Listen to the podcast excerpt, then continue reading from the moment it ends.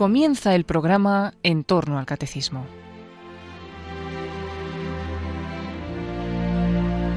En este día en que la Iglesia celebra a San Ignacio de Loyola, les ofrecemos la reposición de un programa Vida en Cristo, en que el Padre Luis Fernando de Prada expuso la imitación y seguimiento de Cristo que vivió San Ignacio y que también enseñó en sus ejercicios espirituales.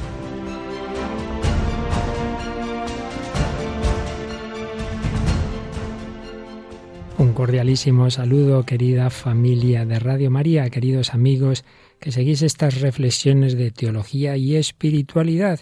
Estábamos tratando de la imitación y el seguimiento de Cristo, de la centralidad de la cristología en toda espiritualidad cristiana y concretamente bajo esta forma tan rica en la historia de la espiritualidad que se expresa con esos términos que hemos ido exponiendo en reflexiones anteriores, imitación y seguimiento. Lo hacíamos desde el Nuevo Testamento, veíamos un poquito cómo se ha vivido todo esto en la historia, lo veíamos en el magisterio moderno y hacíamos unas reflexiones teológicas. Pues bien, hoy vamos a ver cómo lo vivió y nos lo propone en sus ejercicios espirituales un santo bien conocido, San Ignacio de Loyola, con lo cual lo que hemos visto a nivel, digamos, más doctrinal, más de principios teológicos, vamos a verlo a un nivel más vivencial. Vamos a verlo primero en la propia vida de San Ignacio y luego cómo él nos lo ha plasmado, cómo nos lo ha dejado en ese carisma que Dios le dio a través de él para todos, para los siglos posteriores, que son los ejercicios espirituales ignacianos, que no son desde luego una construcción teológica, sino la plasmación de una experiencia que tuvo Íñigo de Loyola, una experiencia de conversión y de seguimiento de Cristo, un carisma recibido por Ignacio para el bien de la Iglesia, tal como la Iglesia lo ha reconocido desde la vida de su autor, que ya vinieron las primeras aprobaciones pontificias de los ejercicios, hasta nuestros días. Y por ello, al ser los ejercicios fruto de una experiencia personal, tenemos que fijarnos un poco, aunque sea muy brevemente, en esa experiencia. Tenemos que fijarnos en la vida de aquel que se llamaba Íñigo de Loyola y que al final cambió su nombre por el de Ignacio, por devoción a San Ignacio de Antioquía. Pero primero fue Íñigo, un hombre dado a las vanidades del mundo, según él mismo se describe en lo que llamamos su autobiografía. No es que San Ignacio escribiera él su autobiografía, sino que cuando ya era mayor, general de la Compañía de Jesús, pues los padres de la compañía le decían, Padre Íñigo, cuéntenos un poco de su vida, es necesario. Y bueno, al final accedió, no quería, pero al final accedió a unas conversaciones con un padre, le iba contando su vida y este, pues, eh, tras esos paseos que se daban por la azotea de la casa de Roma, apuntaba enseguida todo, con muy buena memoria que tenía, y es lo que llamamos su autobiografía. Veremos algunas expresiones de esa obra. Pues Íñigo de Loyola, que nació en 1491 seguramente en Loyola, en Guipúzcoa, y muere en 1556 en Roma, como decimos, era un hombre vanidoso, era un hombre mundano.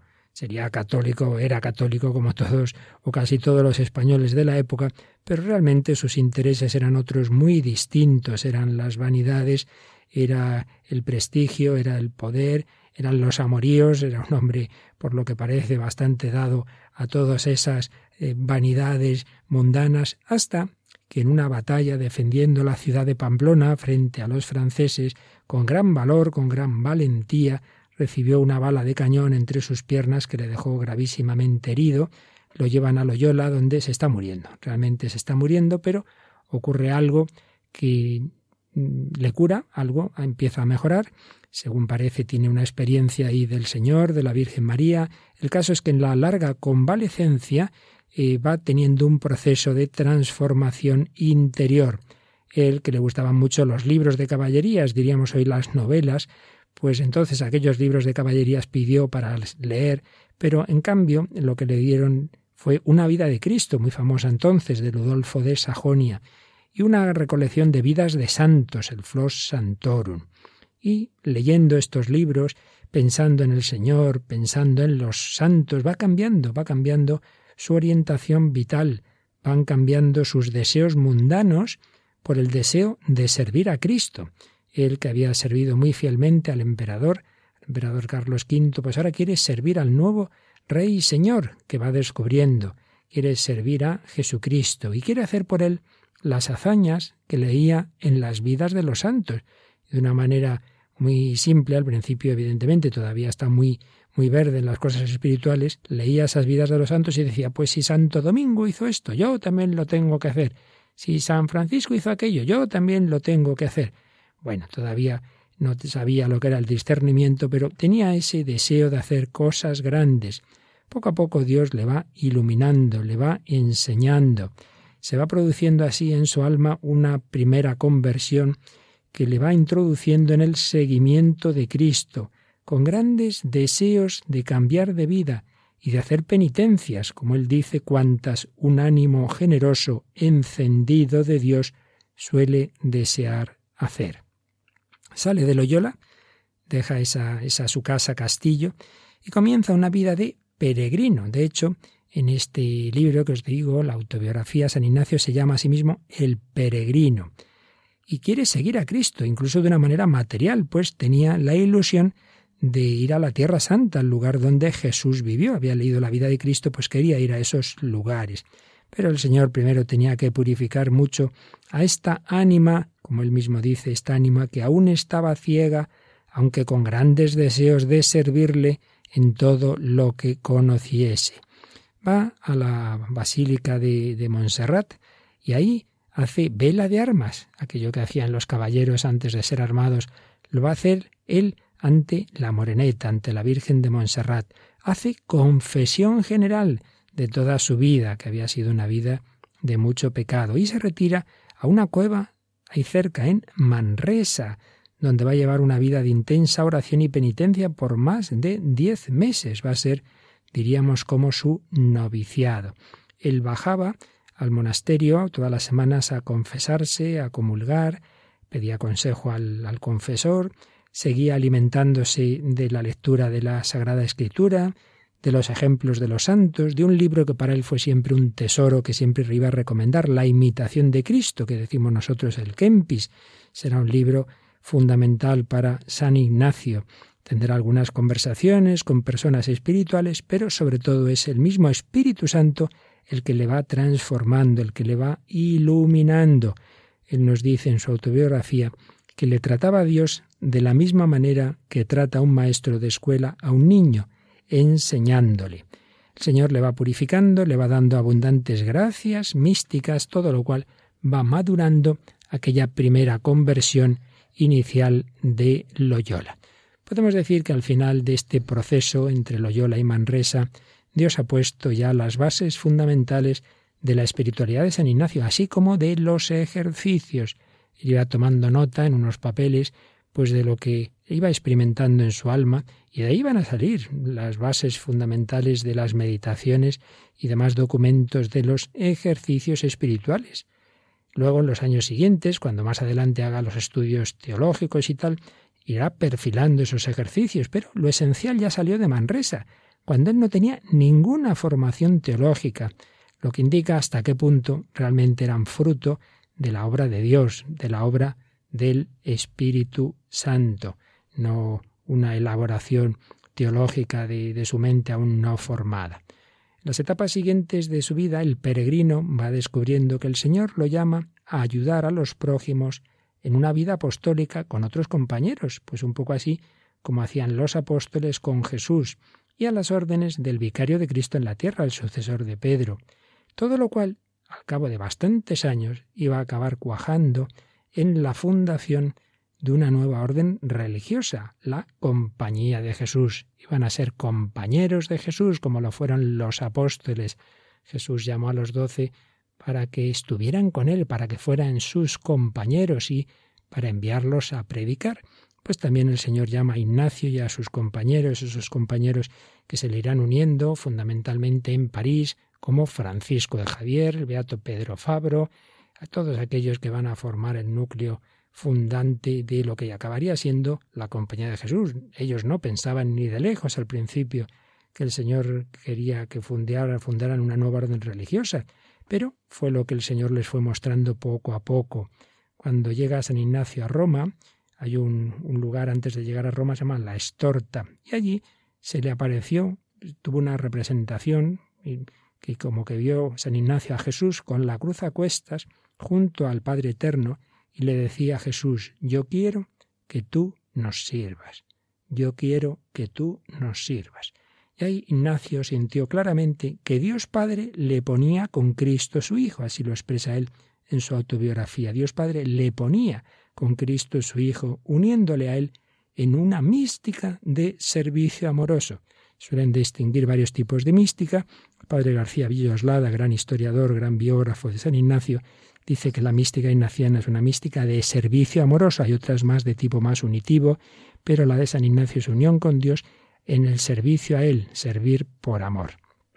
Bien, acaba el Señor mostrando ese deseo a través de su iglesia, de su vicario, de esa nueva orden, y San Ignacio es elegido general de la Compañía de Jesús y los últimos años de su vida, después de tantos caminos recorridos en seguimiento de Cristo, que aquí no hemos podido ni siquiera mencionar, pero fue a Tierra Santa, luego pues estuvo en Barcelona, luego en Alcalá, en Salamanca, en París, en fin, muchas idas y venidas, al final pues llevó una vida bastante tranquila desde un punto de vista, quiero decir, físico en Roma, pero prosiguiendo su peregrinación espiritual con una intensa vida mística que iba a consumar su identificación con Cristo, en el cumplimiento de su misión eclesial como general de la Compañía de Jesús.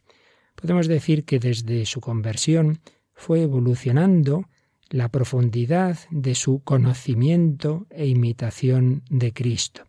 La lectura de la vida de Jesús le llevó a un amor apasionado a Jesucristo, amor muy sentido, que fue cambiando el mundo apetencial de sus deseos antes mundanos, llevándole a una ruptura radical con su vida anterior.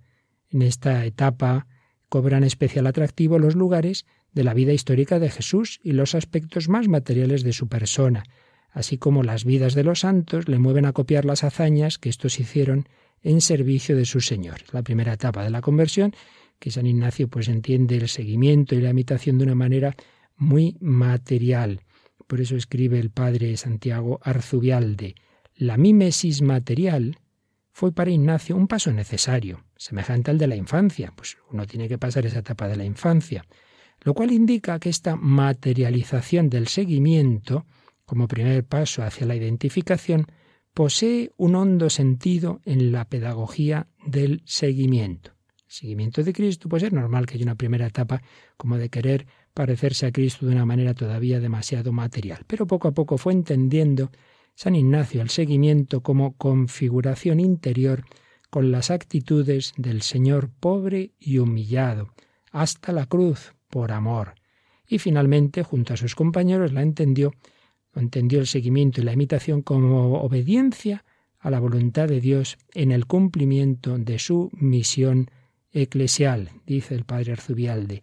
La obediencia y el sentido eclesial por el que Ignacio y el pequeño grupo sustituyen la utopía de vivir de modo estable y permanente en la tierra del Señor, la mímesis material, eso cambia para ponerse al servicio del romano pontífice en orden a la misión, y así serán esa obediencia y ese sentido eclesial serán definitivamente para Ignacio y sus compañeros la forma concreta de vivir el conocimiento interno del Señor Jesús encarnado ahora en el presente en su dimensión histórica y eclesial.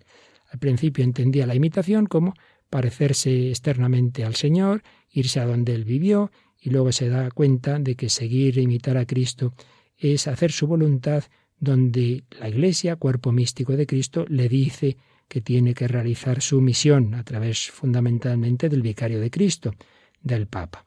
Así, escribe otro teólogo von Baltasar, la obediencia como realización de la intimísima actitud esponsal de la Iglesia para con Cristo sería la idea y el núcleo supremos del seguimiento. Ecce ancilla, he aquí la esclava del Señor.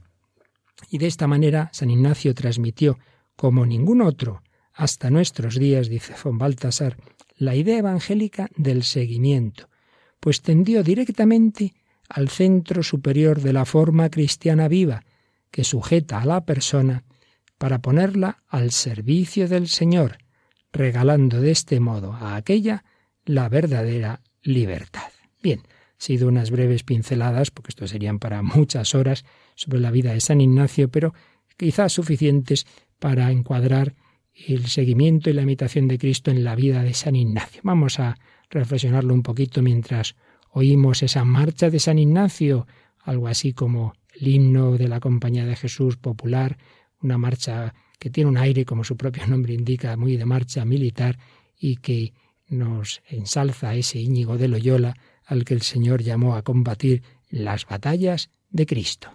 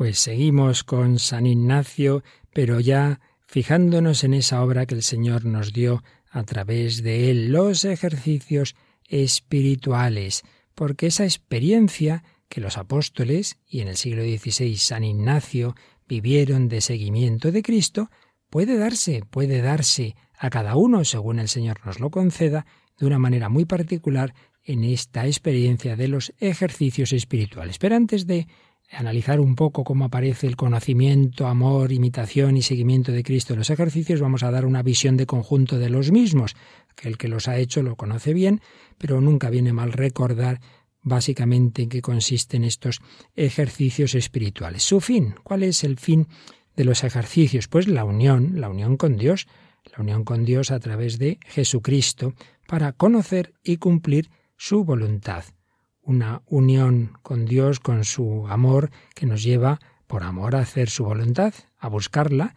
Por eso también es un momento muy indicado para ver el Señor en qué estado me elige, cuando uno tiene aún dudas sobre cuál es su vocación, pero en general para encontrar la voluntad de Dios en toda etapa de la vida. Los ejercicios ayudan al hombre a descubrir el modo concreto de seguir al Señor en el cumplimiento de su voluntad. Los ejercicios espirituales implican, sin ninguna duda, y se ha estudiado esto mucho, una sabia psicología, pero de ninguna manera se reducen a unas técnicas meramente subjetivas o psicológicas, sino que su contenido objetivo es la historia de la salvación, es el misterio de Cristo, es lo que se nos ha revelado en, en, la Escritura, es el misterio de Cristo tal como fue condensado ciertamente en el carisma que recibió San Ignacio. ¿Dónde está lo específico de esta forma de retiro, de esta forma de desierto? Porque siempre, siempre había habido en la historia de la Iglesia experiencias de retiro, personas que se retiraban a la oración, al desierto, pero lo específico de los ejercicios espirituales es lo que se llama la dinámica, la concatenación interior de sus elementos. No es simplemente yo me retiro a rezar, cojo la Biblia y medito unas cuantas cosas. No, no, no. Es que el Señor inspira a San Ignacio un orden de meditar que viene a ser una, una síntesis de lo esencial del mensaje cristiano, en el que cada etapa presupone la anterior. Tiene esas etapas como una estructura en espiral, que va profundizando cada vez más en los mismos temas, básicamente. San Ignacio no parte de elucubraciones, sino de la objetividad que nos da la escritura y la enseñanza de la Iglesia. Pero junto a esa estructura objetiva, que es en el fondo la misma básicamente del año litúrgico, hay una estructura subjetiva que permite asimilar profundamente esos elementos. Lo que nosotros vamos celebrando en el año litúrgico, pues que el Hijo de Dios se hace hombre, le, esperamos en Adviento, celebramos su nacimiento en Navidad, nos llama a la conversión, eh, nos llama al perdón de los pecados, nos invita a seguirle, así lo vemos con la cruz, así lo vemos en Semana Santa, contemplamos su resurrección en Pascua. Pues bien, todo esto también se contempla en ejercicios, pero de una manera que nos va calando, si hacemos bien los ejercicios, de una, de una forma que en otras ocasiones fuera de ejercicios, pues muchas veces no entran en nosotros estos misterios. Nuestra subjetividad no está tan abierta, no dedicamos tiempo, no aplicamos nuestra oración, nuestro silencio, mientras que esos elementos subjetivos que ayudan en el retiro de los ejercicios espirituales permiten asimilar mucho mejor esos otros elementos objetivos. En la pedagogía de los ejercicios es fundamental el tiempo abundante que se dedica a la oración. Hay otras experiencias de la Iglesia muy buenas, muy santas, pero que no tienen tanto este componente de la oración personal. Importa más la charla, importa más la convivencia, lo que compartimos, mientras que en ejercicios es un cara a cara del ejercitante con el Señor. Y el director de ejercicios, el que da los ejercicios, pero que tiene un papel discreto. Según San Ignacio, debe proponer los puntos de oración con breve o sumaria declaración. En principio no es lo más indicado, a veces hay que hacer excepciones, pero no es lo más indicado director de ejercicios que habla muy bien, pero habla mucho, son charlas muy largas. No, no, no. Se trata de decir lo básico para que luego el ejercitante sea el que dedique tiempo a la oración pues nos explica el propio San Ignacio en sus ejercicios al principio que es de más gusto y fruto espiritual para el ejercitante el meditar esas verdades por sí mismo, no porque se lo den ya todo meditado en la charla. Y es que dice un principio muy importante, no el mucho saber harta y satisface al ánima, mas el sentir y gustar de las cosas internamente. Un gran principio de vida espiritual Podemos saber muchas cosas, tener muchas ideas, teólogos muy leídos y muy escribidos, que decía aquel. Y sin embargo todo eso no nos ha calado el corazón. Es preferible saber pocas cosas, pero que las sentimos y gustamos internamente, han calado en nuestro corazón. Y a eso van los ejercicios, a tocar el corazón. El director el que da los ejercicios propone esos puntos de una manera breve y también tiene otra tarea fundamental que es ayudar al ejercitante al discernimiento de las mociones que sin duda se van a producir en su alma durante el tiempo de ejercicios. Me siento así, me siento asado, pues vas y consultas con el director de ejercicios que te ayuda a discernir si te está hablando Dios, si eres tú mismo o si es el mal espíritu.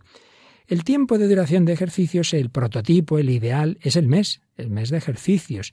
Y así empezó San Ignacio dando ese mes.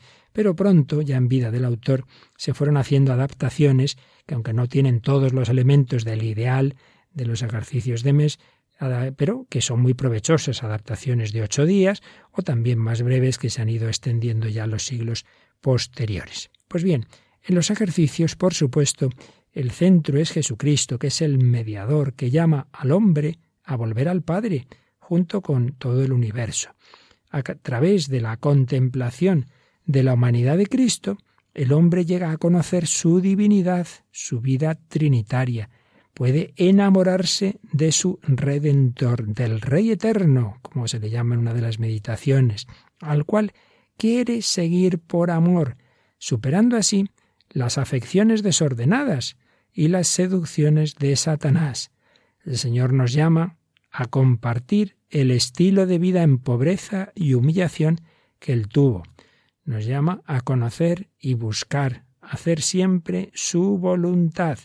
Y si vamos siguiendo ese proceso, llegaremos a la contemplación de la pasión, de la muerte y resurrección de Cristo, la tercera y cuarta semana de ejercicios, podemos llegar, si el Señor así lo concede, a la unión transformante con Cristo muerto y resucitado, que va a permitir vivir en el amor ferviente, de que nos habla la última contemplación de ejercicios, la contemplación para alcanzar amor. Las etapas que se siguen son un pórtico, que llamamos el principio y fundamento, donde se recuerda al ejercitante el ideal de santidad a que está llamado. Y luego cuatro etapas. Suelen llamar semanas, puesto que, como digo, el prototipo de los ejercicios es un mes. Pues bien, la primera semana la primera etapa de los ejercicios, que a veces se llama la etapa del pecado, quizá podríamos llamarla mejor la etapa de Jesucristo, mi Salvador, Jesucristo, mi Redentor, pues lo que pretende es que el ejercitante se dé cuenta de que Jesucristo es el que le salva de su pecado, de su desorden interior, de su espíritu mundano, en definitiva de esos impedimentos que se oponen a su seguimiento de Cristo. Esta etapa no pretende un mero autoconocimiento del hombre pecador, ay, qué malo soy, venga a mirarme a mí mismo, no, sino que desemboca en una mirada agradecida y confiada a la misericordia del Redentor.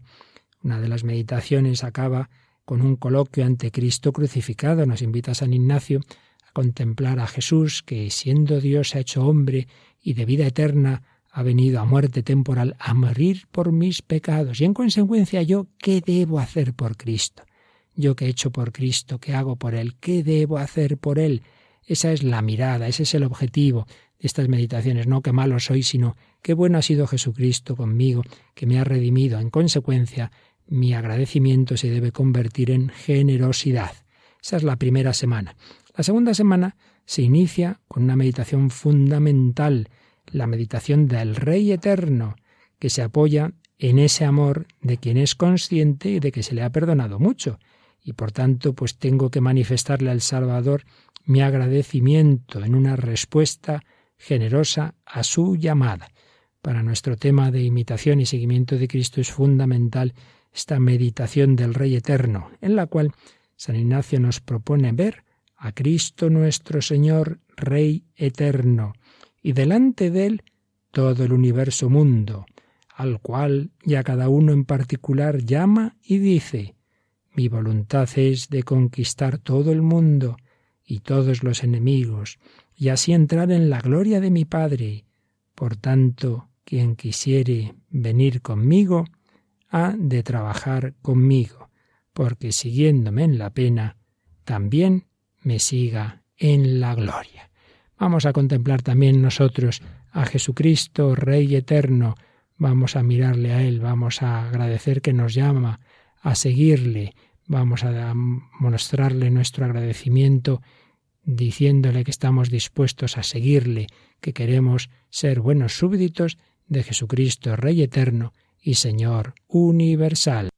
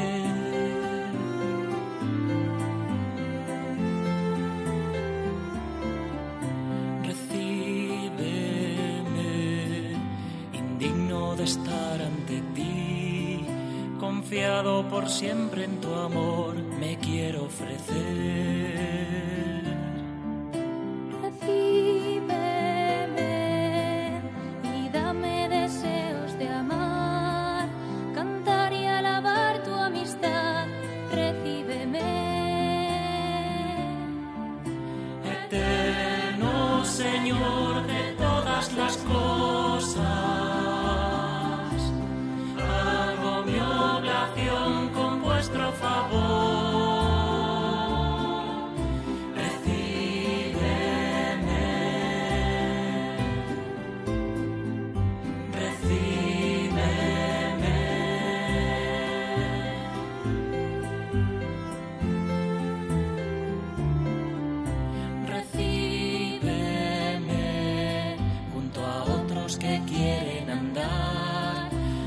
sendas del reino y la fe.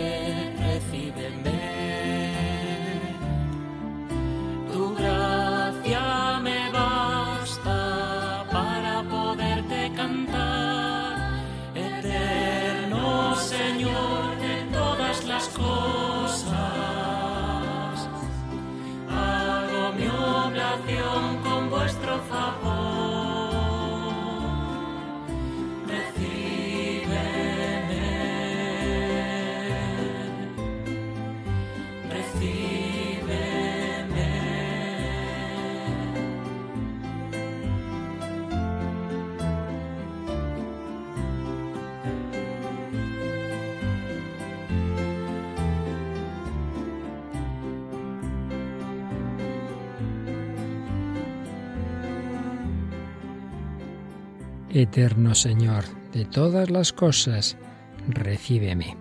Y así, tras este precioso pórtico de la segunda semana, que es la más larga, no las semanas no son exactamente una semana, sino etapas, pues se van a ir entreverando las contemplaciones de la vida de Jesús, comenzando por la encarnación, el nacimiento, la vida oculta, hasta la vida pública, se van a ir entreverando, digo, esas contemplaciones de la vida de Cristo con unas meditaciones típicamente ignacianas, las dos banderas, los tres binarios, las tres maneras de humildad.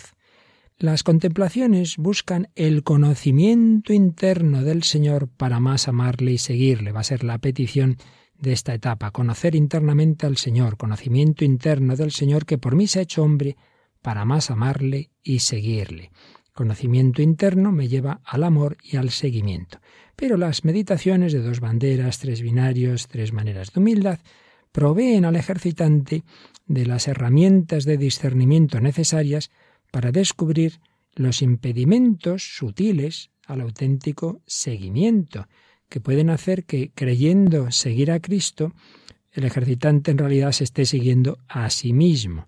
Esas meditaciones ayudan a ver los obstáculos de mentalidad, básicamente en dos banderas, de voluntad, básicamente en tres binarios, y de afectividad, tres maneras de humildad, obstáculos que hay que ir superando, al menos hay que ir detectando, y superados suficientemente, nunca del todo en esta vida, el ejercitante podrá afrontar las elecciones o la reforma de vida, a ver en qué tengo que cambiar mi vida, con garantías de escuchar la voz de Dios y no de engañarse. Por tanto, se unen en esta semana lo que podríamos llamar el aspecto positivo de la contemplación amorosa de la persona de Cristo con el aspecto negativo y concreto de la lucha ascética. El amor me lo da el conocer, amar y seguir a Jesús, contemplarle a Él, pero luego eso implica que tengo que trabajar en esto, que tengo que superar tal apego desordenado, etc. Eh, esa lucha ascética sin contemplación amorosa sería un moralismo alejado de su fuente, simplemente perfeccionarme, luchar por adquirir virtudes, por superar defectos, pero eso también puede hacerlo un asceta no cristiano. En cambio, en la contemplación de Cristo sin ningún tipo de concreción ascética, pues podía llevarnos a un idealismo fácil a ilusiones. Escribe Cusón la fusión de esos dos objetivos se halla armoniosamente realizada en el tema de la imitación a lo largo de toda la segunda semana. De esta forma se va realizando en el ejercitante una espiral de liberación cada vez mayor para entrar en comunión más íntima con Dios y ponerse en sus manos con total disponibilidad.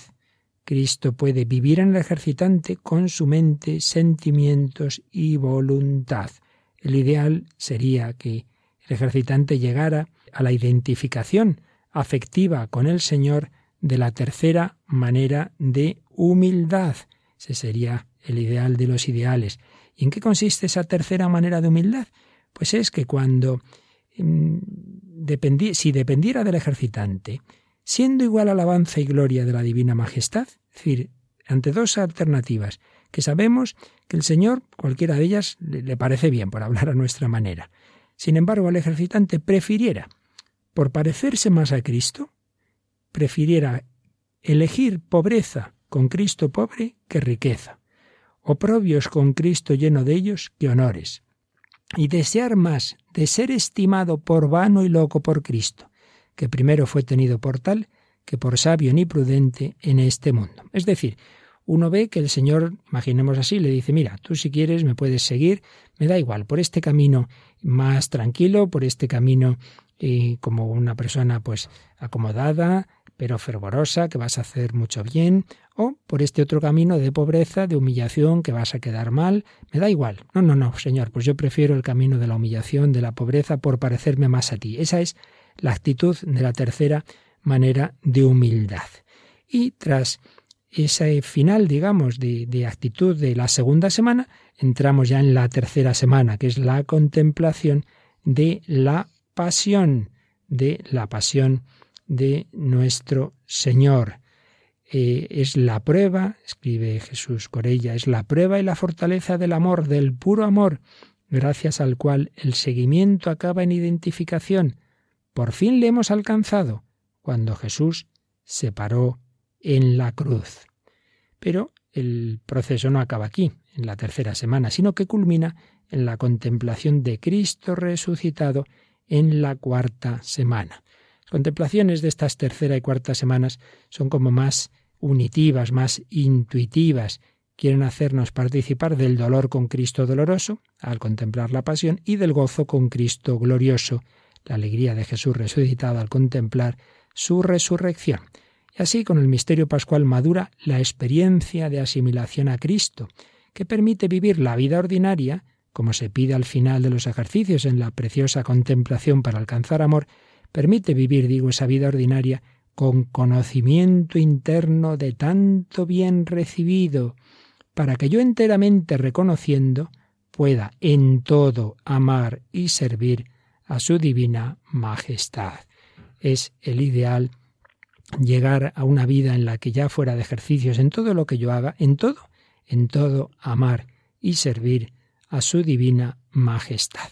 Ese es el esquema básico, el desarrollo básico de las etapas de los ejercicios espirituales de San Ignacio. Podemos establecer fácilmente paralelismos entre estas etapas de los ejercicios, las de la vida de San Ignacio y las de los apóstoles.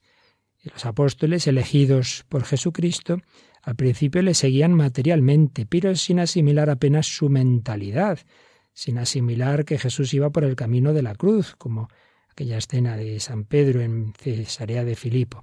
También el ejercitante, agradecido por la liberación de las ataduras del pecado en la primera semana, quiere seguir a Jesús, pero necesita progresar en su conocimiento y amor. Y para ello contempla los misterios de Cristo en la segunda semana, lo que revive la convivencia de los discípulos con el Maestro o el retiro de San Ignacio en Manresa, y así ir purificando la imitación de Cristo. Esa mentalidad mundana, tantas veces presente en los apóstoles, San Ignacio se la quiere mostrar al ejercitante en la meditación de las dos banderas.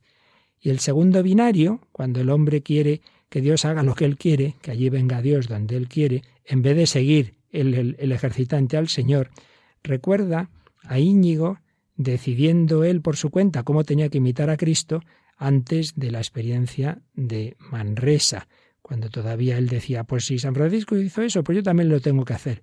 O recuerda también a San Pedro instruyendo al Señor en la crisis de Cesarea de Filipo, Señor, ¿qué es eso de ir por la cruz? De ninguna manera.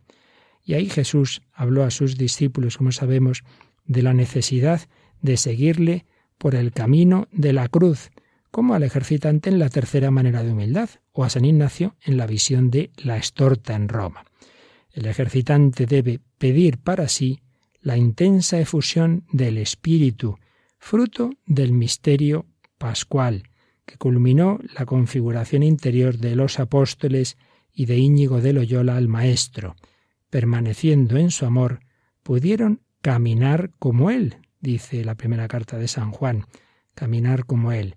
Y así respondieron a la misión eclesial de servicio amoroso recibida en el Sígueme de Jesús resucitado. ¿Recordáis las últimas palabras de Jesús en el último Evangelio son a San Pedro junto al lago de Galilea. Tú sígueme, tú sígueme. Lo importante es seguir a Cristo, lo importante es servirle.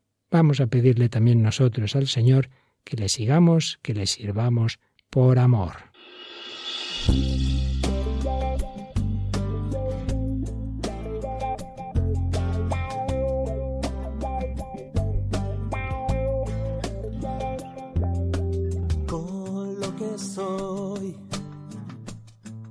ante ti, mi vida está en tus manos, tómala.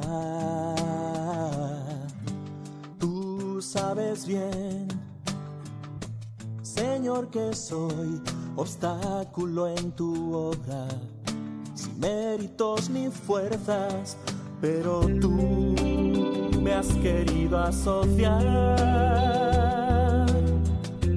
por amor a tu labor.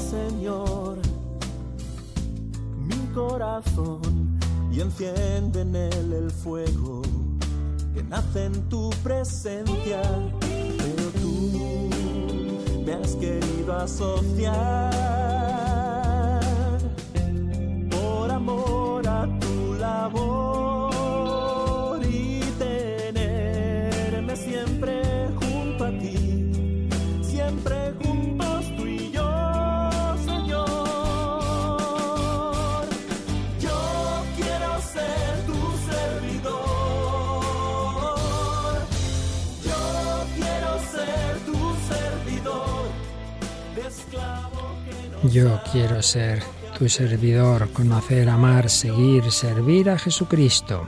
Vamos a profundizar un poquito más en esta contemplación de Cristo para conocerlo y amarlo. Fijaos que el propio catecismo de la Iglesia Católica va a citar los ejercicios espirituales de San Ignacio en el número 2715 al explicar qué es la contemplación. Dice, la contemplación es mirada de fe fija en Jesús. La luz de la mirada de Jesús ilumina los ojos de nuestro corazón, nos enseña a ver todo a la luz de su verdad y de su compasión por todos los hombres. La contemplación dirige también su mirada a los misterios de la vida de Cristo. Aprende así y hará, entre comillas, el conocimiento interno del Señor para más amarle y seguirle. Y es donde cita los ejercicios de San Ignacio en su número 104. Esta contemplación de los misterios de Cristo, de que habla el Catecismo, es, como hemos visto, el modo habitual de oración en la segunda semana de los ejercicios y va a proseguir también en la tercera y cuarta semanas. En cada misterio, el eterno Señor del reino, el Verbo eterno encarnado, sigue invitando a cada uno en particular a entrar en el secreto de su vida. Esa perspectiva de conjunto nos permite relacionar cada suceso de la vida de Jesús con la única historia salvífica.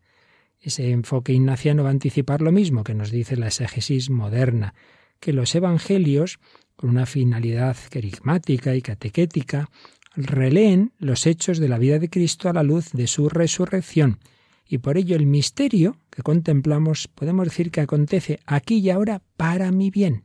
La humanidad de Cristo es el lenguaje concreto que Dios ha escogido para hablarme.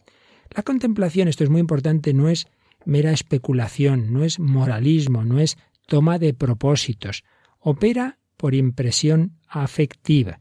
Padre Arzubialde citaba a otro autor eh, que le dice que, que ponía este ejemplo tan, tan claro. Va uno por la carretera conduciendo y de repente ve un accidente, ve heridos, quizá ha habido fallecidos, y uno sigue conduciendo a continuación con más prudencia. No ha hecho reflexiones, no ha, es que se haya hecho un propósito, simplemente lo que ha visto le ha impresionado y, y, ha transformado su manera de conducir. Pues algo así ocurre al que contempla a Cristo. Si lo contemplamos de verdad, quedamos afectados por su persona, por su estilo de vida, cambiamos con naturalmente, sin necesidad de grandes eh, especulaciones ni propósitos. El trato familiar con Cristo en las contemplaciones, dice San Ignacio, mirando a las personas, a Jesús, a la Virgen, a San José, como si presente me hallase, aplicando también los sentidos espirituales, ese trato con Jesús, decía un gran estudioso y conocedor de ejercicios el padre Calveras, ese trato dará por resultado un encendido afecto a su persona, todo lo cual, añadía este estudioso de ejercicios, se malograría si las contemplaciones se convirtiesen en un ejercicio puramente discursivo sobre las virtudes que en cada misterio se pueden aprender. A veces hace un tipo de meditación, pues miramos esta escena de Jesús, pero enseguida es simplemente, bueno, pues lo que tenemos que hacer es vivir la pobreza o la humildad, y entonces hacer reflexiones de la virtud, no tanto contemplar a Jesús. No es ese el enfoque de la contemplación ignaciana. Por tanto, no es una concepción intelectualista o moralista, a veces han interpretado así los ejercicios, no son esos los auténticos ejercicios ignacianos. Y hay que pedir como gracia, no va a salir de mi pura eh, reflexión, de mi propia industria, hay que pedir como gracia al Señor ese conocimiento interno de Cristo. Conocimiento interno, es decir, interno al Señor, que yo conozca a Jesús por dentro, que yo conozca su corazón, que no me quede en lo exterior de sus acciones, en su modo de actuar o de su doctrina, su modo de pensar, sino que llegue al modo de ser de Jesús, al corazón de Jesús, pero también conocimiento interno en cuanto a mí mismo, en cuanto al ejercitante, para que no se quede ese conocimiento en la esfera puramente de los conceptos o de los sensibles, sino que penetre también en el centro de mi persona. Dice el padre Arzubialde, el misterio de Jesús son hechos y dichos de su vida, su verdad plena, que es preciso ver, oír, sentir y gustar para empaparse, penetrar y conocer su humanidad. Esta llega a afectar de tal modo que el hombre la percibe y siente en sí como su misma vida asimilada y gustada. Conocimiento del Señor que por mí se ha hecho hombre. Esa expresión de los ejercicios es muy importante para la vida espiritual. Fijaos que el catecismo de la Iglesia Católica tiene un número muy, muy importante, el 478, que resume una larga tradición teológica espiritual en la que se nos enseña esto. Jesús, durante su vida, su agonía y su pasión, nos ha conocido y amado a todos y a cada uno de nosotros, y se ha entregado por cada uno de nosotros. Y cita San Pablo, el Hijo de Dios me amó y se entregó a sí mismo por mí. Nos ha amado a todos con un corazón humano. No dejéis de subrayar y de releer en vuestro catecismo este número 478. Cuando contemplemos las escenas de la vida de Jesús, cuando celebremos la Navidad, lo que sea, pensad esto. Jesús al nacer, Jesús al vivir aquella escena de su vida, Jesús al sufrir, Jesús al morir, me conocía, me amaba, se entregaba por mí, me ha amado con un corazón humano conocimiento del Señor que por mí se ha hecho hombre. El Hijo de Dios desciende del cielo a la tierra y nosotros tenemos que querer también descender, queremos, debemos tener ese deseo, ese deseo de, de participar de la humillación de Cristo, para que más le ame y le siga. Es la dinámica humana espontánea, sin voluntarismos. Como dice el padre Corella, uno se va en pos del ser amado. ¿A dónde si no? Conocimiento, amor, seguimiento o imitación. Estos dos términos de los que hemos estado hablando estos días, seguir e imitar, para San Ignacio prácticamente son equivalentes, quizá con una cierta preferencia por la imitación, pero aparecen los dos términos en todos sus ejercicios. Por ejemplo, en el Rey Eterno, quien quisiere venir conmigo, ha de trabajar conmigo para que, siguiéndome en la pena, también me siga en la gloria. Pero fijaos que luego en la respuesta generosa que se sugiere al ejercitante, se dice deseo imitaros en pasar todas injurias y todo vituperio y toda pobreza. La segunda semana, pues ya hemos dicho, conocimiento interno del Señor para que más le ame y le siga. Más adelante, para más seguir e imitar, aparecen los dos verbos unidos. Desear más conocer al Verbo eterno encarnado para más le servir y seguir. Ahí aparece otro verbo, servir. Servir junto a seguir en las dos banderas. Gracia para imitar a Cristo. Pasar oprobios e injurias por más en ellas imitarle. La tercera manera de humildad busca imitar y parecer más actualmente a Cristo. Es solicitada al Señor para más le imitar y servir. En el primer tiempo de elección, a veces Dios manifiesta su voluntad moviendo y atrayendo la voluntad de forma que sin dudar ni poder dudar, el alma sigue a lo que le es mostrado, así como San Pablo y San Mateo lo hicieron en seguir a Cristo. En definitiva, que como ya vimos también en reflexiones anteriores, en los ejercicios son equivalentes, se complementan seguimiento e imitación. El seguimiento nos recuerda, recuerda al ejercitante que, como los apóstoles, debe seguir dinámicamente a Cristo en el cumplimiento de su voluntad, la cual hay que indagar cada día. Cada día tengo que preguntar, Señor, ¿qué quieres hoy de mí? ¿Cómo debo seguirte hoy? El que me invita a seguirle abre un espacio en el cual se inscriba su historia y en la cual se pueda inscribir la mía, escribe del Clo. un espacio en el que me invita a caminar tras Él, para que su historia afecte a mi historia, que se haga mi historia y que descubra yo así qué a qué tipo de historia estoy llamado, sobre qué vía, sobre qué camino estoy llamado a caminar. La imitación, entendida como cooperación interior con la gracia para identificarse con Jesús, perdiendo la propia configuración centrada en el yo, completa el seguimiento. No es seguirle, escribe Corella, no es seguirle sin tocar para nada lo que soy y cómo soy, sino que al seguirle me voy acercando a él, a su figura, a su modo de pensar y de ser.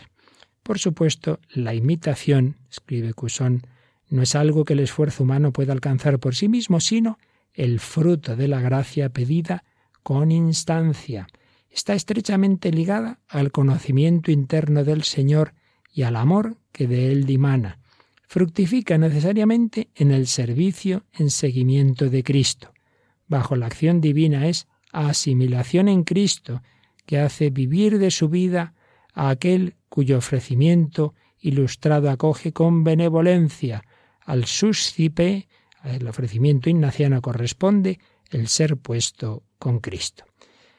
El ejercitante es puesto con Cristo, esa expresión ignaciana, en su misión eclesial a través de las elecciones, que no deben separarse de la contemplación de los misterios de la vida de Cristo. En esa contemplación el Señor manifiesta a cada uno cómo quiere que le imite, que imite su vida al ejercitante, no sólo en el primer modo de elección, sino también en los otros dos. El ejercitante no elige ni el director debe moverle, sino, que dice San Ignacio, mucho mejor es que el mismo Criador y Señor se comunique a la su ánima devota abrazándola en su amor y alabanza y disponiéndola por la vía que mejor podrá servirle en adelante. Como veis, un camino precioso de imitación y seguimiento de Cristo, conocido internamente a través de esta gracia, de este carisma que el Señor inspiró a San Ignacio de Loyola. Pues que se lo pidamos al Señor por medio de la Virgen, Madre, concédeme conocer a tu Hijo, para que conociéndole le ame, le siga y le imite a lo largo de toda mi vida.